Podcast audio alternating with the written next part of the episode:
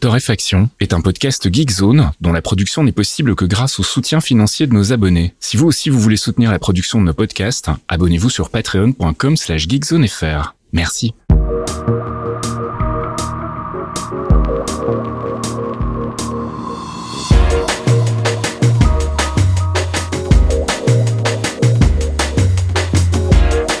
Bonjour Geekzone et bienvenue dans ce 210e épisode de Torréfaction. On se retrouve comme toutes les semaines le jeudi soir pour les abonnés Patreon, le vendredi matin pour les autres avec notre petite select de l'actu. Salut Caf. Ça va monsieur Fasquille Oui, écoute, ça va. Bah écoute, une bonne semaine euh, sans travaux pour toi ou presque? Presque, ça commence à se terminer là, c'est plutôt une bonne nouvelle. On n'a pas trop parlé de notre curse des travaux là dernièrement, mais euh, je trouve que dans notre petite partie d'intro 36-15 notre vie, oui on est vieux, je vous emmerde. Euh, tu vois, tu te barres au boulot en te disant ça va être calme. Bah non, mais en mhm. fait, là, ils changent les Velux. Ah ouais, d'accord. Bah écoutez, très bien. Ça va être sympa cette petite réunion. Et chez moi, j'ai des voisins beaucoup plus bricoleurs que moi. Hein. Donc, euh, faut que je les identifie pour qu'ils viennent chez moi faire les trucs. Mais euh, j'en ai. Voilà, c'est chiant en fait. Alors, du coup, on est content parce qu'ils arrêtent à, peu près ou quand il faut enregistrer le podcast, ce qui est quand même plutôt urbain de leur part. Et ça tombe bien parce qu'on a quand même pas mal de trucs cette semaine. C'est vrai. C'est vrai. On a des coups de gueule à pousser notamment, mais ça sera pour tout à l'heure. Ah, du jingle rigolo. Je sais déjà de quoi tu vas. Oui, ce que tu l'as pas mis comme coup de gueule, mais je sais ce que c'est. Non, c'est bon. mais je pense qu'il va avoir droit à son petit Jean-Pierre Keff. Allez, on commence par le gaming. Euh, tu voulais nous parler de Noara de Conspiracy. Enfin, nous reparler. Tout à fait. Alors, euh, Noara, euh, The Conspiracy, on n'en on en a pas vraiment parlé. En fait, on n'en a pas parlé du tout d'ailleurs dans, dans, dans Toré, je crois. Parce que euh, c'était compliqué. Alors, il passe en free-to-play, ce jeu dont vous n'avez jamais entendu parler, ce qui n'est généralement pas un super bon, signe. Ouais, non. Euh, D'ailleurs, dans la conduite, j'avais mis Noaki parce qu'effectivement, il n'est pas très connu. Tu vas sur la page YouTube que je vous ai linké parce que comme ça, il y a plein de vidéos du jeu. Vous voyez la gueule que ça a. Euh, mm-hmm. Bon, t'as des vidéos à 52 vues. Euh, tu sais que c'est pas voilà ça, ça la mayonnaise a du mal à prendre euh, et c'est un classique malheureusement c'est euh, un jeu de stratégie français en fait qui est fait par Atypic Studio qui euh, a de la com, hein, il y a des gens pour s'en occuper. Euh, tout, c'est, y a, le problème pas à ce niveau-là. Le problème, c'est qu'ils ont sorti leur version en early access avec une, une erreur euh, un petit peu dramatique. Ah. C'était que du 2v2. Et quand tu sors un truc en early access en 2v2 sans possibilité de jouer contre l'ordi, et bah t'as jamais assez de joueurs en fait sur un truc qui, voilà qui n'est pas connu, qui n'est pas attendu donc euh, qui n'est pas trouvé. D'ailleurs, tu as des reviews sur Steam où les mecs disent mais c'est génial, mais par contre, euh, je vous aurais jamais trouvé si j'avais pas fouillé comme un porc. Donc euh, faites quelque chose les gars. donc là, ils ont décidé de tenter leur chance en passant en free to play et évidemment en offrant des trucs aux gens qui ont déjà acheté le jeu. C'est un titre relativement classique dans la globalité parce qu'on est vraiment dans le genre auto chess, mais en revanche, la, la nuance de ce truc, c'est qu'on n'est pas que dans le tour par tour. On a la possibilité de défendre justement en temps réel pendant que la, l'adversaire attaque. Euh, le design, la réalisation, franchement, c'est propre, ça fait le taf. Alors ça, ça mhm. cassera pas non plus euh, des briques. C'est pas un truc extraordinaire, mais ça fait vraiment le boulot. Si vous aimez le genre, bah c'est un jeu à voir. Ils ont compris qu'effectivement cette idée de 2v2, bah c'était la fausse bonne idée qui les avait plantés. Il leur fallait vraiment du 1v1, il leur faut du training, il leur faut des tutos, il leur faut euh, une IA pour pouvoir jouer contre tout. Donc ils ont quand même une roadmap assez euh, complète euh, en essayant de faire rentrer le max de trucs et j'espère que le studio a les moyens de ses ambitions là-dessus parce qu'évidemment après c'est un peu le, le problème c'est qu'on court après l'argent hein. Euh, et en tout cas, le 1v1 est là. On peut tenter des trucs un peu plus simples et on n'est plus obligé d'être en 2v2, ce qui était pour moi, à mon avis, vraiment la fausse bonne idée sur ce type de jeu. Euh, ça aurait dû être un truc supplémentaire. Il fallait pas que ça soit la base du dev. Euh, et du coup, là, il y a une petite chance de s'en sortir. Alors moi, je l'ai vraiment effleuré donc je ne vais pas euh, aller euh, vous euh, dire que le jeu est ultra profond, qu'il y a vraiment plein de choses, etc. Et que, enfin, stratégiquement, on peut vraiment faire des trucs un petit peu plus poussés que ce qu'on voit d'habitude dans ce genre de jeu. Mais en revanche, les gens sur Steam qui eux ont des heures de jeu, parce que c'est marqué, tu sais, sur le truc, tu sais combien de temps on, on, poncé le jeu les gens. non, non, apparemment, il y a plein, plein de gens qui font, mais attendez, je comprends pas pourquoi vous êtes pas plus nombreux. C'est génial ce truc. Faut, moi, j'en parle autour de moi. Mes potes, ils adorent quand ils découvrent. Faut faire des trucs. Donc on verra bien ce que ça donne. Euh, moi, j'ai vraiment pas mis les, mains dedans, donc euh, je m'abstiens de vous dire que c'est extraordinaire, machin, etc. J'ai pas eu le temps parce que bah, je sais pas, peut-être que j'ai joué Elden Ring comme un connard. ça alors. ma faute aussi, hein, j'avoue. j'ai pas fait mon travail. Euh, et du coup, on est vraiment bah, sur un, titre qui essaye de surnager. Donc je voulais en parler maintenant. Mhm. Il est temps avant que ça soit trop tard. Euh, pour que vous alliez voir, parce que là, du coup, c'est gratos, vous n'avez plus aucune excuse, à part vous aussi, les heures passées sur d'autres trucs. Hein. Je, je sais qu'actuellement, c'est un peu le, le, problème. On se bat hein, sur ces journées de 24 heures, c'est un vrai problème. Et personne ne fait rien, ça reste à 24 heures. Moi, je trouve que c'est scandaleux, voilà. Je suis passé voir sur Steam, tu sais, t'as la page où t'as le récap de, de nombre d'heures passées sur les jeux par tes potes, et c'est Elden Ring qui est euh, en tête, mais alors de très très loin, avec un nombre d'heures, je sais même plus combien c'était, mais Ah bah, c'est n'importe quoi. Là, pour faire une aparté, les mecs sont à plus de 12 millions de jeux vendus. Putain. Euh, et en fait, ils sont rentrés dans la stratosphère des titres euh, comme Breath of the Wild, comme euh, euh Cyberpunk 2077. Ils sont sur une trage en dessous, mais similaire à du GTA en fait. D'accord. Donc ils sont vraiment en train de péter les trucs et les projection, c'est plus de 40 millions d'exemplaires en fait. Hein. Donc on est sur euh, on est sur quelque chose d'assez hallucinant et en gros ils ont vendu en deux semaines. Enfin c'était pas exactement les chiffres, mais c'est quasiment euh, tous les jeux du studio. en une semaine, ils ont fait mieux, tu vois. Genre, tout à tout additionné. Ah, j'exagère parce que c'est Kiro et compagnie, ça s'est très très bien vendu, mais c'était des ventes normales. Là, on est vraiment dans un truc euh, hallucinant. Et d'ailleurs, il y a un patch qui est sorti hier soir vu qu'on enregistre jeudi soir, euh, voilà, donc mercredi soir le patch euh, dans la nuit et qui rajoute plein de choses, donc qui corrige énormément de bugs, mais pas tous les bugs de perf sur PC malheureusement. Mais ah. enfin, moi j'ai jamais eu de gros problèmes. oui, tu l'avais dit. Ouais. Mais en tout cas, ils ont fait beaucoup beaucoup de progrès et il y a des trucs pour les gens qui galéraient, c'est-à-dire que maintenant tu peux invoquer par exemple des personnages devant les boss, tu peux invoquer de l'aide. ce qui n'était pas le cas avant. donc des, des, NPC, ils ont rajouté plein de trucs. ils ont rajouté des dialogues avec certains NPC. Ils ont complété certaines quêtes. Enfin, je les, on les sent bien lancés, les gars. Là, ils sont pas partis en vacances du tout et euh, ça commence déjà à parler de oui, oui, bah oui, bah ça marche bien. Donc on fera peut-être une préquelle ou une suite, on sait pas. Euh... Alors, tu sens que les mecs sont un peu pris de court et ils se disent bon attendez, on va peut-être dormir un peu et on verra la suite. C'était pas du tout prévu dans la conduite, mais euh, voilà, j'avais dit que je parlerais pas d'Elden Ring cette semaine et voilà, c'est le drame. C'est loupé. Euh, tu voulais nous parler d'un cadeau pour Shovel Knight aussi. Alors d'un cadeau de du studio de Shovel Knight euh, aux joueurs en fait, hein, mm-hmm. puisque Shovel Knight, bah, c'est un jeu qui a cartonné, mais qui maintenant est comme voilà, il a été bien rentabilisé, tout va bien et donc le, le studio Dev Yacht Club Games bah, a décidé de faire un cadeau à la communauté avec un énorme zip de 1,3 giga de 7 ans de taf, 7 ans d'assets du jeu dispo pour les créateurs en herbe en fait, mhm. avec plein d'animations, des graphes, enfin vraiment tout ce qu'il faut pour faire vos protos de jeu en fait, et le tout sous euh, licence Creative Commons. Donc euh, bah, euh, le mec en fait avait eu l'idée en voyant justement déjà des mecs qui auraient utilisé des trucs d'autres jeux, et il s'était dit bah attends, moi une fois que le jeu il est fini, ces trucs-là ils servent à rien en fait, donc mhm, à part pour nos archives et tout. Euh, du coup, bah, ça sera pas mal qu'il y ait des gens qui en aient, enfin, s'ils en ont besoin, qui puissent faire des trucs avec. Donc voilà, je vous ai linké euh, la page de Gamecult, mais euh, vous avez directement le tweet dedans. Je pense qu'il doit être accessible. Je vérifierai, sinon je vous mettrai le tweet direct où il y a le lien du zip en question. Et puis on pouvait pas en parler parce qu'il y avait un gros NDA. Maintenant on peut, donc on va parler de Tunic. Oui, alors Tunic, ça sort sur Steam, Game Pass, Xbox One, X et S. Et c'est un jeu qu'on attend depuis, alors euh, pas exactement 5 ans, parce qu'il n'a pas été annoncé il y a 5 ans, euh, si je dis pas de bêtises, mais ça fait 5 mhm. ans que le développeur Andrew Schuldis, Schuldis, Schuldice, comment tu dis? Moi je dis Schuldice, mais je suis pas sûr que ce soit la bonne prononciation. Écoute, hein, euh, voilà, Ayrton Senna, je peux la faire à la française, j'assume. 50 dev donc pour lui, et euh, bah, le résultat est super mignon. Alors on avait adoré, enfin en tout cas moi j'avais adoré la, la présentation, le 3, putain c'était quand? Il y a un paquet d'années maintenant. Hein. C'était pas l'année dernière, en tout cas, ça c'est sûr. euh, parce que voilà, on avait cette espèce de petit renard en 3D ISO super mignon qui se réveille sur une plage et tu te dis oh là là, ça sent l'hommage qui va me plaire au jeu 16 bits. Hmm. Ça va être Zelda le retour, Link to a Past. Euh, et oui, mais non. C'est-à-dire que oui, c'est mignon. Oui, ça fait de la gentille petite fumée quand il fait des roulades. Oh, c'est trop choupi, il bouge la queue. Et en fait, euh, euh, c'est un jeu From Software, les mecs.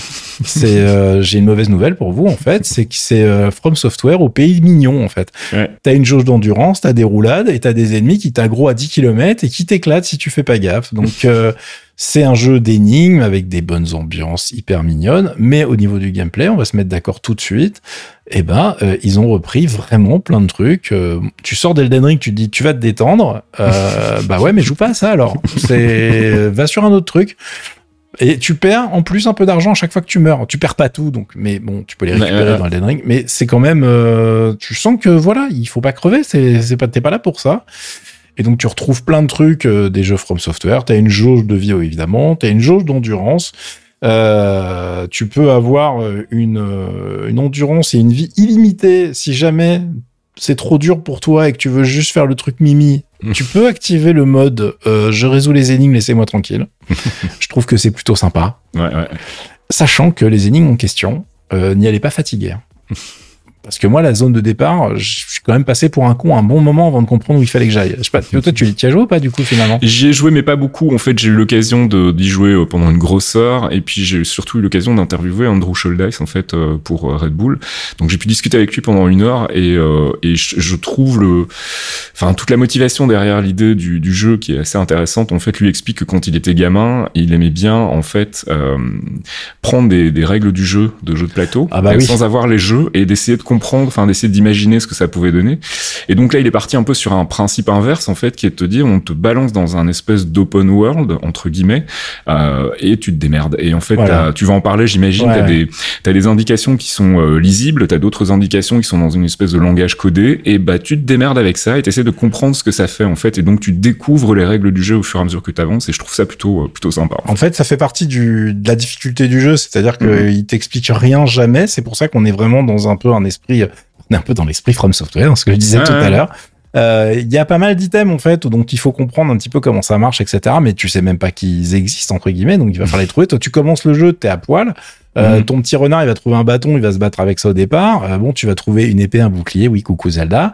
Euh, mais le bouclier, bah, il va falloir, les gars, il est pas sur le chemin, genre évident. Il va falloir le trouver. Euh, vous trouvez des bombes explosives, il y a des bombes de glace, il y a des carottes qui vont booster l'attaque, etc. Il y a un grappin. Pipo revient, il y a un grappin. euh, c'est vraiment des trucs qui sont indispensables pour aller d'ailleurs sur les zones les plus avancées du jeu. Mais le- Mm. à aucun moment, le titre te dit.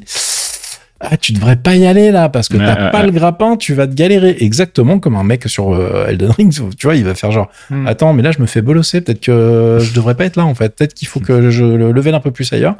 Et bon bah là s'il y a pas d'histoire de level, mais t'as quand même ce, ce côté euh, ce côté un peu de difficulté qui va pas te bah, qui va pas t'épargner et où il va falloir réaliser que bah hum, t'as peut-être rien à foutre là ou en tout cas il y a peut-être un truc à faire que t'as pas compris. Euh, et effectivement dans ce que tu disais sur le coup des des, des docs, c'est assez génial parce qu'en fait euh, c'était cité dans le test de Gamecult euh, qui expliquait qu'effectivement, alors tu as des pages que tu récupères, des pages de manuel en fait, mais qui sont vraiment présentées comme des pages de manuel dans le jeu. Euh, c'est super bien fait, t'as l'impression de récupérer des, des, des livrets qui accompagnaient les cartouches en fait quand on était euh, plus jeune, tu vois. Et il y a 52 pages qui sont éparpillées dans le monde du jeu et euh, en gros, tu as des instructions sur le monde du jeu et tout, et tout est dans une langue effectivement imaginaire que tu peux pas lire. Et euh, c'était le parallèle dans le test de Gamecube, j'ai beaucoup aimé parce que c'est un peu ce que nous on vivait quand on regardait les jeux japonais euh, Ouais. sans parler la langue en fait. C'est ça. Et t'es en mode genre ok Mais- ça a l'air super intéressant mais je comprends rien. Tu vois que du coup, ça a du sens quand tu connais le process qu'il qu'il a amené en fait à vouloir créer ce jeu-là. Il y a, y a vraiment ça, quoi, cette espèce euh, d'aspect découverte en comprenant pas la moitié de ce qui se passe et en ne pouvant pas tester tout de suite non plus. le- C'est ça. le- le- Toi t'es obligé d'imaginer en fait. C'est ça. Tout à fait. Comme quand nous on rêvait, on rêvait sur les screenshots, toi t'es dans le jeu, tu fais genre oh, on va pouvoir faire un truc Mhm. là avec cette porte, mais alors pardon j'ai rien compris, pourquoi, comment, euh, je sais pas encore. Donc c'est vraiment il y a un petit côté euh, il y a un petit côté euh, gymnastique mais la mise en dans l'ambiance est vraiment super euh, super réussie. La bande son est vraiment super sympa, Ouais. c'est Lifeform des Janis Kwan qui l'ont fait et en fait toute la partie sonore bruitage et compagnie, c'est signé Power Up Audio et c'est les gens qui ont fait Celeste et Darkest Dungeon donc ça va, il y a un Mhm. peu de level, il a pas pris des il a pas pris des nooms le garçon. Et moi je pensais que ça allait être court en fait, c'est-à-dire que globalement j'étais pas resté dans l'idée, je sais pas pourquoi, que c'était un jeu qui allait se faire à peu près un peu rapidement en quelques heures. Euh, non les gars, il y en a pour 25 heures. Et comme dans un jeu From Software, il y a un New Game Plus après le boss final, histoire que t'en chies bien. euh, et euh, je vous préviens tout de suite, hein, tous les boss sont pas hyper évidents. Il y a vraiment des boss où vous allez y retourner un paquet de fois avant d'arriver à les battre. Du coup, je le redis, hein, en sortant de Elden, je suis pas persuadé que c'est le premier jeu à faire. Ça risque de vous crisper un petit peu. Euh, mais en tout cas, le résultat est super sympa. Euh, moi, je suis assez impressionné. Euh, en plus, il est dans le Game Pass. Il, a droppé cette semaine aussi dans le Game Pass. Donc, pour vous, si vous êtes abonné, c'est gratuit. Euh, Enfin, c'est gratuit c'est c'est gratuit avec votre abonnement que vous avez payé avec votre argent quoi. euh, et euh, le résultat, eh ben, pour moi, est une excellente surprise. J'espérais vraiment que ça soit bien. Ouais. Et euh, bah, je suis hyper content. Je suis moins content de la performance de mes neurones hein, parce que alors il y a des, il y a franchement des, des énigmes où j'ai fait genre attendez les gars, euh, j'ai réussi à des trucs, euh, j'ai trouvé des points invisibles dans Elden Ring et là, euh, et là j'arrive pas à passer un putain de buisson. Moi, c'est Baba Is You qui m'a appris l'humilité en fait. Donc depuis ça Ah oui.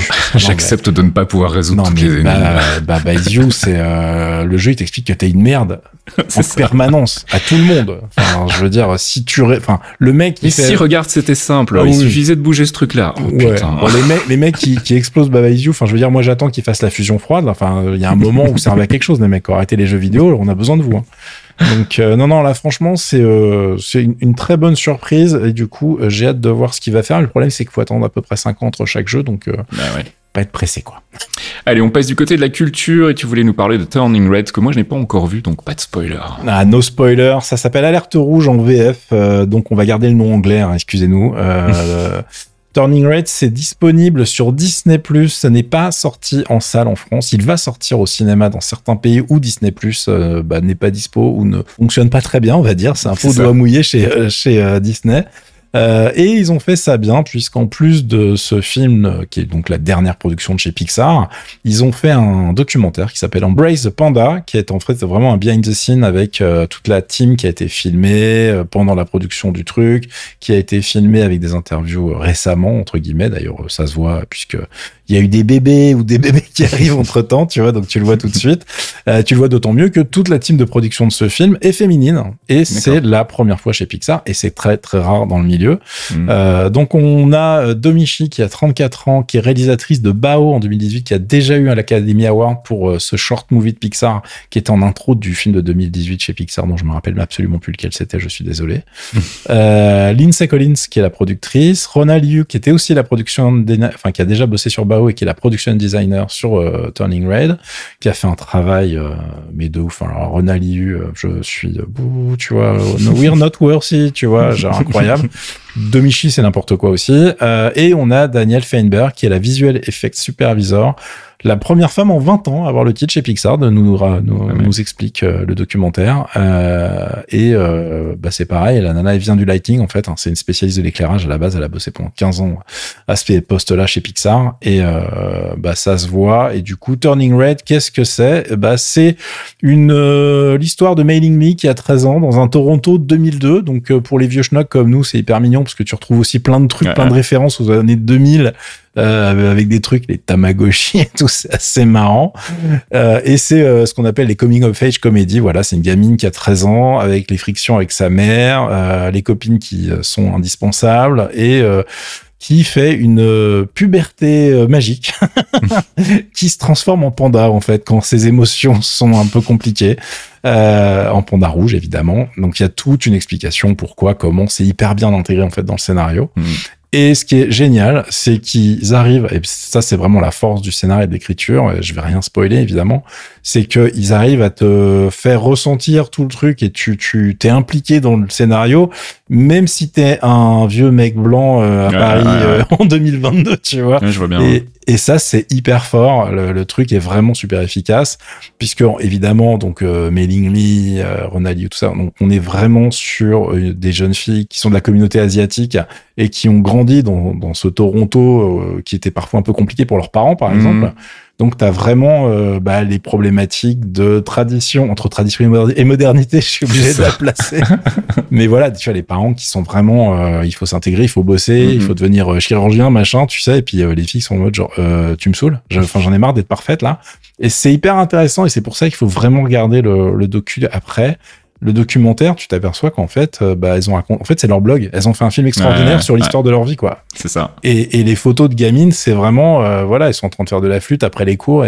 C'est vraiment les, les, les, portraits crachés de la gentille petite gamine qui fait tout ce que leurs parents leur expliquent. Et au bout d'un moment, c'est bon, je vais aller faire des dessins animés chez Pixar, tu me saoules. Mais en même temps, oui, mais tu regardes le CV et ça a fait toutes les meilleures écoles possibles pour faire ça. Donc euh, voilà, et elles ont un niveau incroyable toutes. Donc ça fait vraiment un excellent résultat. La, la, la musique est vraiment super réussie. L'animation, tout ce qui est graphique est vraiment super bien fait. C'est hyper drôle parce qu'il y a un côté euh, animé. Elles sont toutes, enfin, Domi, Domichi, c'est une fan de dessins animés. Elle le cache à aucun moment. C'est une fan d'animé japonais, etc. Et euh, tu retrouves plein de gimmicks en fait que tu retrouves pas d'habitude chez Pixar. Mm, mm, mm. Genre euh, quand il y a un truc qui les qui les fascine, elles ont les étoiles dans les yeux et tout, et elles ont vraiment forcé le trait pour euh, pour faire bah, un peu des hommages à ce genre de truc, ce genre de méthode que tu retrouves dans les dessins animés de Jap. Euh, et le résultat global est super super réussi. Donc si vous avez Disney Plus ou un oncle aux États-Unis, récupérez ça pour le mater. Si vous avez des gamins c'est du caviar. euh, et euh, mon avis, on s'en fout finalement, puisque j'ai demandé à toute la team d'Aaron de temps dans mes relations, tu vois, et il y en a pas un qui est revenu en me disant que c'était pas extraordinaire. Euh, tout le monde vraiment a adoré. Alors je veux pas le survendre parce que ça c'est le danger derrière. les, gens se mettent devant en disant c'est un super film d'animation Pixar, voilà. Euh, et si vous avez des gamins, c'est encore plus magique de le mater avec eux. Si vous en avez pas, et eh ben ça fonctionne aussi. Et c'est surtout ça la surprise pour moi, mm, mm, mm. parce que je me suis mis devant en me disant bon, ça va être mignon, machin. Franchement, ça fonctionne à mort. Voilà. Eh bien, on termine euh, cette euh, section culture avec un petit peu de massage de ventre, enfin de d'auto-promo, on va dire, parce que je voulais annoncer la sortie d'un nouvel épisode des Clairvoyants. Où on finit de parler de Moon Knight, on parle de ses adversaires dans les comics, hein. et puis on fait un petit peu aussi le, le, décryptage du dernier trailer de Doctor Strange in the Multiverse of Madness. Voilà, tout ça c'est sur geekzone.fr avec mes amis Fox et Archeon. Et puis je pense que c'est le moment de sortir notre petit Jean-Pierre Caff. Allez. On va me dire, oui, vous êtes, vous êtes un con, vous allez jeter ça. Oui, je le jette parce que ça, c'est honteux, ça. C'est de la merde. On va pas la faire longue parce que ça m'emmerde déjà, mais je voulais en parler parce que ça m'emmerde en fait. Tu dis que c'est Jean-Pierre Caff, mais c'est Jean-Pierre Fasque en fait. C'est Jean-Pierre Fasque, ouais, tout à fait. c'est son, son cousin, son Evil Twin. son Evil Twin. Donc euh, bah ça faisait un moment que moi j'étais au jus parce qu'en fait, pour ne rien vous cacher, j'ai un pote qui a bossé en fait sur le, le projet au tout début et qui s'est barré et vous allez comprendre pourquoi. Euh, donc euh, bah voilà, il y a une renaissance, on va dire, de Winamp, qui est un vieux lecteur audio euh, chez les geeks. Hein, C'était le truc que tout le monde utilisait euh, dans les années 2000 sur son PC. Euh, ouais, à peu près en même temps que la jeunesse de Mailing Me. voilà. Turning Red. C'est ça. Et donc, euh, bah, ils ont tenté à plusieurs reprises de revenir. Alors, ils ont, oui, non, pas une histoire compliquée. Hein. C'était d'abord un, un, produit euh, indépendant, puis ça a été racheté par AOL. ils ont viré une bonne partie de l'équipe, une partie de l'équipe qui est d'ailleurs partie fonder Cocos, qui ont fait le, le dos Reaper, euh, dans lequel on retrouve d'ailleurs un de nos amis dont j'ai oublié son nom, mais qui avait été invité dans, dans le canap, Christophe, euh, Christophe, je ne sais plus comment, qui bosse chez Tesla maintenant. Bah oui, je sais. Bon, c'est pas grave. Vous irez sur euh, dans le canap, vous trouverez Christophe pas résigné, ça c'est un autre, mais euh, voilà. C'est un autre. et donc du coup là, ils ont fait une grosse annonce il y a pas très très longtemps via Twitter, je crois d'abord, en disant on revient. Et là, ça y est, ils sont revenus et ils sont revenus les bras chargés de NFT. Alors, on... ouais, c'est voilà, c'est l'incompréhension totale parce que je veux dire, même si j'imagine qu'ils n'ont pas commencé à bosser sur le projet hier, ils ont dû quand même entendre un petit peu les retours plutôt négatifs à l'égard des NFT et des cryptos de manière générale. Ils ont dû sentir que c'était quand même pas la bonne température de, de, la pièce là pour y aller. Donc, euh, eh ben si, en fait, ils y vont avec une fondation. Donc, ils vont vendre en fait la skin originelle sous forme de NFT, puis ils vont demander aussi à des gens de contribuer, euh, enfin de, de, faire des, des, propositions en fait graphiques. Et euh, les 20 meilleurs, si j'ai bien compris, vont aussi être distribués euh, en, en NFT. On s'attendait quand même un petit peu à mieux, voilà, de, de la part d'un lecteur emblématique comme celui-là. D'autant plus qu'en fait, bah, le, le, lecteur a continué à fonctionner puisqu'en fait, il y a un projet euh, open source, je crois, mais je m'avance peut-être, en tout cas, qui est euh, communautaire, qui euh, se rassemble autour d'un des créateurs du Winamp original, dont j'ai oublié le nom aussi. Décidément, j'ai mal travaillé aujourd'hui. Euh, mais c'est pas très important. Et le truc s'appelle Wake Up en fait. Euh, donc W A C U P, euh, C U P, oui je dis bien. Euh, et c'est en fait bah, une espèce de version euh, non officielle de Winamp qui continue de développer avec des plugins, avec des ajouts, avec des trucs. Donc la communauté existe en fait, elle est relativement riche. Euh, il y a quand même une bonne partie de nostalgiques qui utilisent encore un Winamp aujourd'hui sur leur, leur PC Windows. Et je sais pas pourquoi ils ont pas simplement été contactés ces gens-là en leur disant tiens qu'est-ce qu'on pourrait faire pour refaire euh, vivre un petit peu le player? Est-ce que vous avez des idées? D'autant plus que dans la, la, team de Wake Up il y a un des développeurs originaux. Donc euh, moi ça me paraît complètement incompréhensible euh, et je pense que bon voilà ils vont se casser la gueule. Il y a, y a pas eu d'annonce sur Twitter depuis qu'ils ont annoncé leur gros truc. Il y a pas eu de petits messages. tu sais comme on a l'habitude de les voir en ce moment genre on vous a entendu alors bah finalement on va pas faire ça. Mais comme je pense que c'est un peu leur seul projet en ce moment malheureusement je pense que s'ils disent qu'ils font pas de NFT ils vont il va pas leur rester grand chose. En tout cas, ils ont rien annoncé d'autre. On murmure que le projet était de faire un nouveau euh, lecteur en fait pour téléphone, pour euh, faire une application mobile en fait. Ouais. Ce qui me paraît. Parce qu'il y en a pas évidemment. Bon, parce qu'il y en a pas effectivement. Hein. C'est pas les solutions qui manquent aujourd'hui. Donc voilà, on est très très déçus. Euh, le pote en question que je ne citerai pas, qui a bossé sur le projet, est lui aussi très très déçu. Il se prend la tête entre les mains en se disant mais comment c'est possible?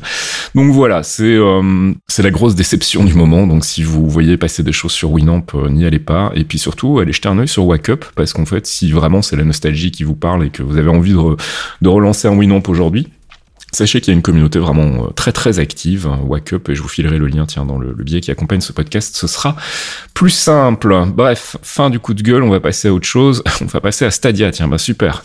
Ouais, il n'y a pas de coup de gueule à Stadia, tu sais, nous c'est du lol, c'est de la détente. Euh, nous on travaille pas chez Google, on le vit bien, et puis on leur a jamais donné d'argent pour le truc, donc ça tombe bien.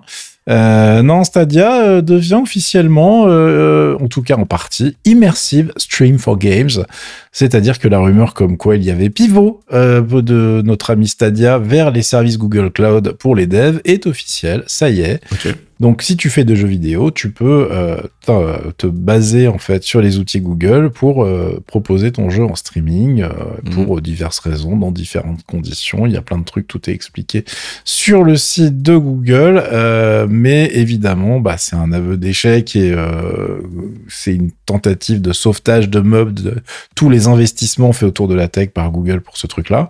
Mhm. d'un point de vue, d'un point de vue, on va dire joueur user, etc., les chiffres de Stadia sont toujours catastrophiques. Quand je vous dis catastrophique, c'est que même les gros gros titres ne, peuvent pas remplir une instance, hein, de, enfin un serveur. Globalement, c'est une catastrophe. Hein. Euh, ils sont 12 des mecs. Genre, j'exagère même pas.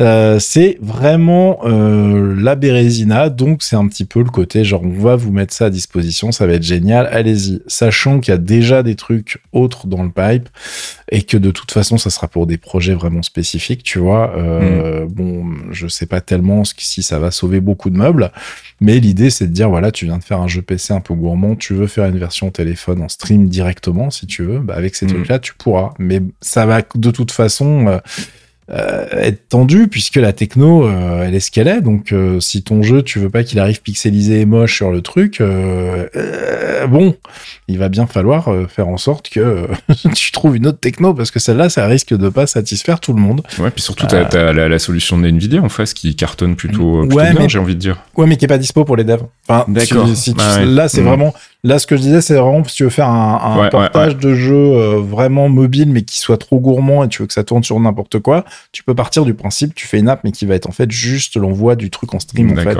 vers le téléphone, tu vois. Enfin, vers le, téléphone ou le device ou whatever. Hein.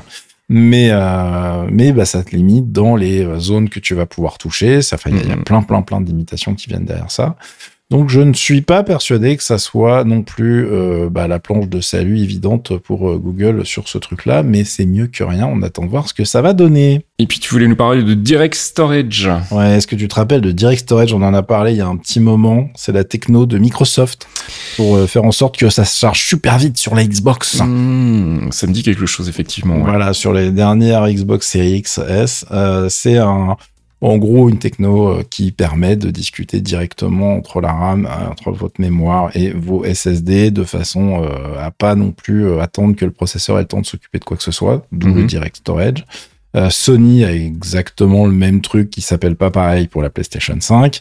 Et nos petits PC, en fait, ils en bénéficiaient pas parce qu'il y a un petit problème. C'est qu'un, euh, bah, c'était pas dispo en termes de, de, SDK. Tu pouvais pas l'utiliser quand tu développais ton jeu. Et en plus, euh, bah, tout le monde n'a pas de SSD NVMe et ça ne fonctionne que avec les, SSD NVMe un peu véloces, tu vois.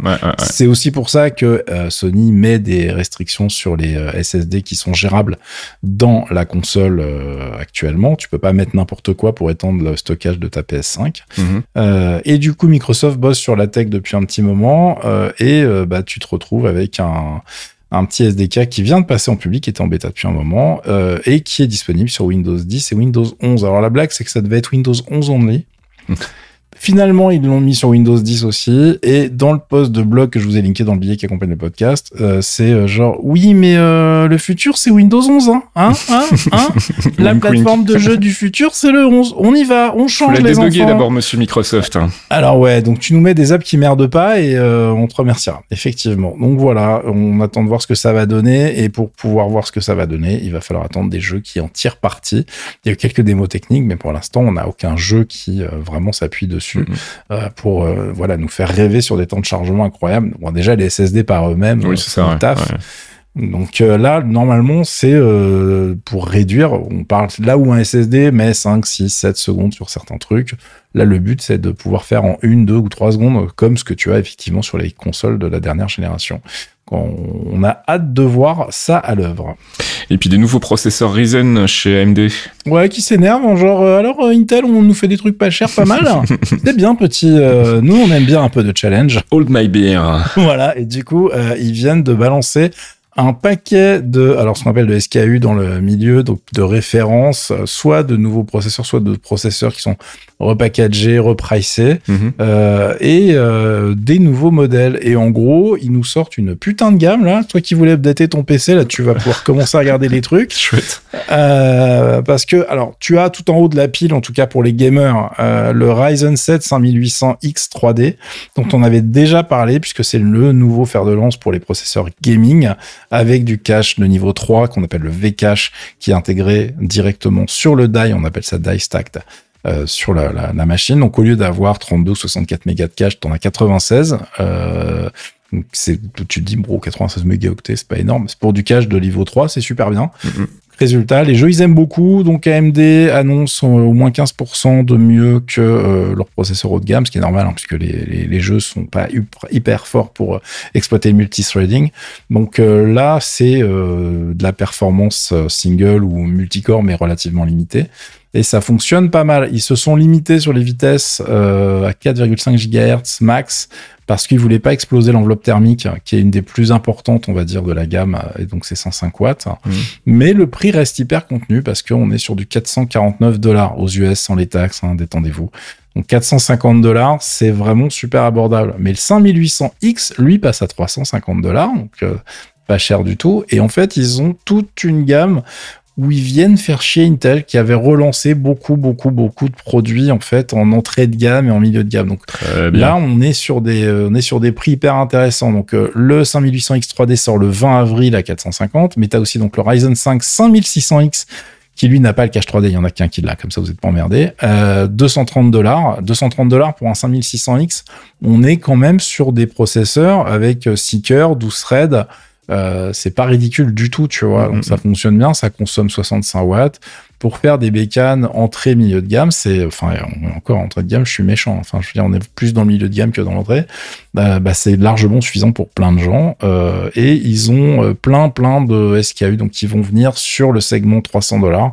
Euh, qui euh, sont plutôt intéressants et qui vont permettre d'avoir des bécanes qui tiennent. Et pour aller avec ça, ils ont changé d'avis par rapport à euh, leur politique annoncée, où ils voulaient en, gros que les N3 ne soient gérés que par les dernières cartes mères. Mhm. Et ils avaient dit, bah, vos anciennes cartes mères à base de chipset X370, les B350 et tout, tout ça, poubelle, faut pas déconner. Euh, et puis après, ils ont réfléchi, j'imagine. Ils se sont dit, on est en train de faire des CPU pas chers on va pas leur demander des cartes mères à Watt Ah oui, ouais, c'est clair. On va leur demander en plus de grader et de garder leur, un peu leur matos. Donc, il y a des updates pour tout ce qui est euh, carte mère de l'époque 2017, en gros. Mhm.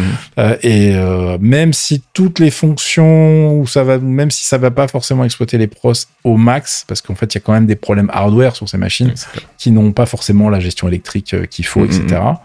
Euh, et ben, ça va tourner. Vous mettrez, vous pouvez faire une update de BIOS et vous mettez ces CPU sur les cartes mères et ça va fonctionner. Donc, ça- les trucs concernés, j'avais dit, c'est X370, B350 et le A320 chipset euh, qui euh, sont euh, normalement, euh, qui étaient destinés à finir à la poubelle. Mm. Et, euh, il fallait upgrader. Et bien, ce n'est plus le cas, ou en tout cas, pas, vous pouvez attendre, entre guillemets, même si ça exploite pas à mort votre dernier, votre dernier CPU.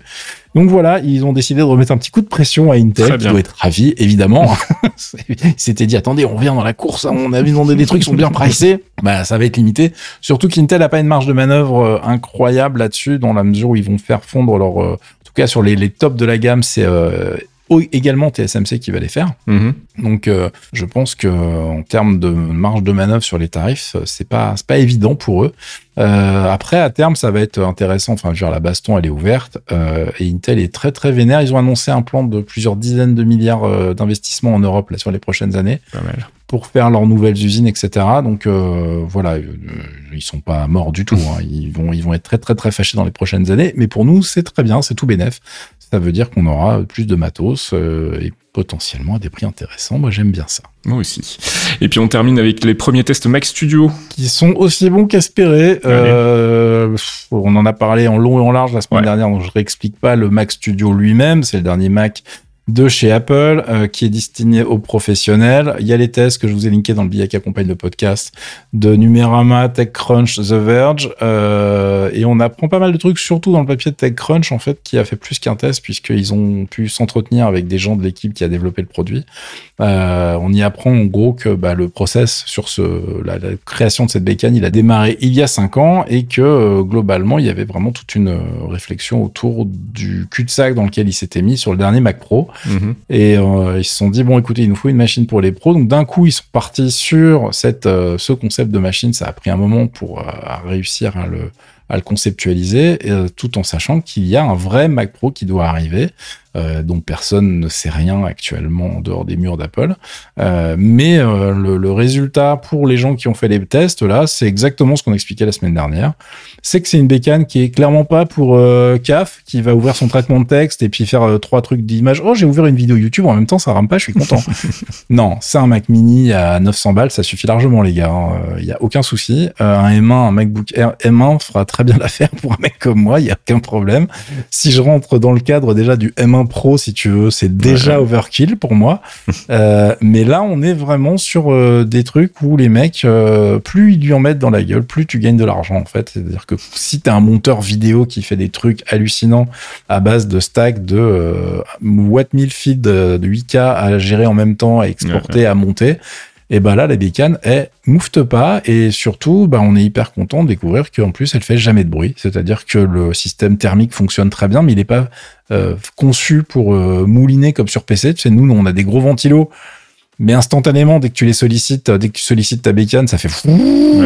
Ça- là le truc est dimensionné pour qu'en en fait tu l'entendes jamais euh, et les mecs sont hyper impressionnés. Euh, tout toutes les reviews sont dithyrambiques. Euh, tous les professionnels qui ont déjà mis la main sur la bécane, tu regardes sur Twitter, etc., Reddit, les mecs sont là genre, mais qu'est-ce que c'est que cet avion de chasse Et tu vois, les mecs, ils viennent de dépenser, on parle de professionnels, donc Mm. les mecs viennent de claquer entre 3000 et 7000 balles en moyenne. Hein. Euh, les, les configs, la config qui a été testée par Numérama, elle vaut à peu près se- euh, 7200 euros, je crois. Euh, sachant que eux, ils ont pris un truc euh, boosté avec un M1 Ultra, justement, donc le gros, pas le M1 Max. Mhm. Et, euh, et le résultat, bah, en fait, c'est que par rapport au test qu'ils faisaient sur une station de travail PC, ils exportaient certaines vidéos 50 fois plus vite. C'est-à-dire que t'as le testeur qui est obligé de dire sur euh, Twitter, non, c'est pas une faute de frappe, Mhm. c'était vraiment euh, 50 en fait. Tout va bien. Donc on est sur ce type de, de gain euh, et pour les gens qui font ce travail, qui ont besoin de gagner du temps et qui n'ont pas envie que la bécane soit monopolisée pour un pauvre export de vidéos, etc. Quand tu fais ton rendering à la fin, bah euh, pour eux c'est génial. Alors ça fait pas que la vidéo, hein, c'est- un des exemples les plus faciles pour mettre ce genre de machine à genoux euh, parce que c'est moins parlant qu'un mec par exemple qui va faire de la musique, Mm. euh, qui est en train de faire une orchestration symphonique, qui a sorti toutes les banques de sons de la terre, qui est en train de charger la bécane bon, euh, ton interface rame jamais, c'est aussi plaisant, mais c'est moins parlant pour euh, l'utilisateur lambda. Donc là, vous allez retrouver beaucoup de tests à base de 3D, etc. Le seul truc où ils sont fait un petit peu taper sur les doigts, j'ai envie de dire sans surprise, c'est sur leur euh, comparaison un petit peu optimiste niveau graphique. Mhm. mais moi, je la trouve pas, enfin, je suis pas surpris et je la trouve pas si optimiste que ça quand tu considères le, le, le rapport puissance dépensée et puis taille de la machine, enfin, la taille que ça prend sur la, puce, quoi. Mhm. C'est-à-dire qu'ils sont en dessous de la 3070 sur le M1 Ultra, mais euh, bah, c'est largement suffisant. Je parle vraiment capacité graphique pure, alors qu'en traitement, euh, pour faire tout ce qui a à faire avec des, applications pro, ça pose aucun problème. Mais on, est quand même un peu en dessous. Les mecs ont fait tourner les benches euh, vraiment accès 3D. Donc les, chiffres, entre guillemets, sont sans appel, mais ils sont pas ridicules du tout. C'est pas comme si les mecs avaient dit attendez, on va à 300 km heure et en fait, ils vont à 20. Non, ils ont dit, on va à 300 km heure et ils font à 270. Euh, ah, 260, ah, c'est moins bien. Ouais, enfin, c'est quand même putain de rapide, les gars. Ça va bien se passer et tu prendras une amende quand même. Donc, euh, on se détend. Donc, franchement, les résultats sont là. Euh, j'ai hâte, du coup, de voir les annonces du M2. Je ne sais pas quand ça va tomber. Mais normalement, il y a la WWDC au mois de mai. Euh, c'est généralement à ce moment-là que sont annoncées les, nouvelles évolutions aussi. Donc euh, je, pense qu'il y aura encore des choses annoncées à ce moment-là. Euh, mais en tout cas, c'est très très bien reparti pour Apple qui balance du, lourd pour des professionnels, y compris certaines personnes qui avaient un peu fait une croix en même temps, hein, tu vois, sur l'écosystème Apple en se disant bon bah moi je vais continuer à bosser sur PC parce qu'ils sortiront jamais une machine dans mon price range. moi j'achète des, des, studios, des stations de travail à 5000 et puis ce que je fais en fait euh, sur Mac Pro ça m'emmerde et c'est pas possible et ça coûte beaucoup trop cher ou sur euh, les autres bécanes c'est pas possible parce qu'elles sont pas assez puissantes. Mm-hmm. et là d'un coup t'as un truc qui euh, bah tiens ça fait aller 2,5 Mac mini de haut et, et, ça fait grave le taf. Donc vraiment surtout une belle preuve de la maîtrise d'Apple au niveau des, des systèmes en chip et de son M1 et enfin d'architecture du M1 mm. et du coup bah, j'ai hâte de voir ce qu'ils vont faire avec les évolutions de, de cette architecture avec le M2 qu'on suppose arriver milieu d'année. Voilà, les rumeurs, les gars. Hein, on va prendre ça avec des grosses pincettes, euh, mais on va espérer un petit peu, tu vois. C'est un petit côté lettre au Père Noël, tu vois.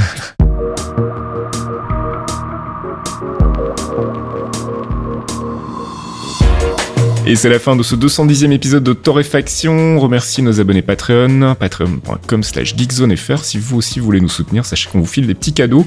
Euh, je vous parlais des clairvoyants tout à l'heure, mais il y a un nouvel épisode de la pause comics, les recommandations de lecture comics de notre ami Archeon. Et puis sinon, euh, pour le reste, il y a aussi le podcast mystère dont on va bientôt enregistrer le deuxième épisode. On vous tient au courant.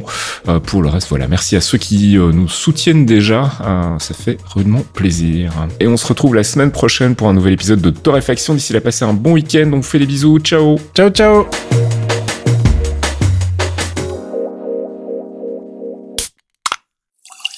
Un podcast signé Faskill. Faskill.com des actus, des dossiers, des tutos, des podcasts, Geekzone c'est le site de la culture geek sous toutes ses formes et aussi une communauté en or. Retrouvez-nous sur geekzone.fr et soutenez-nous via Patreon, geekzone.fr par des geeks pour des geeks.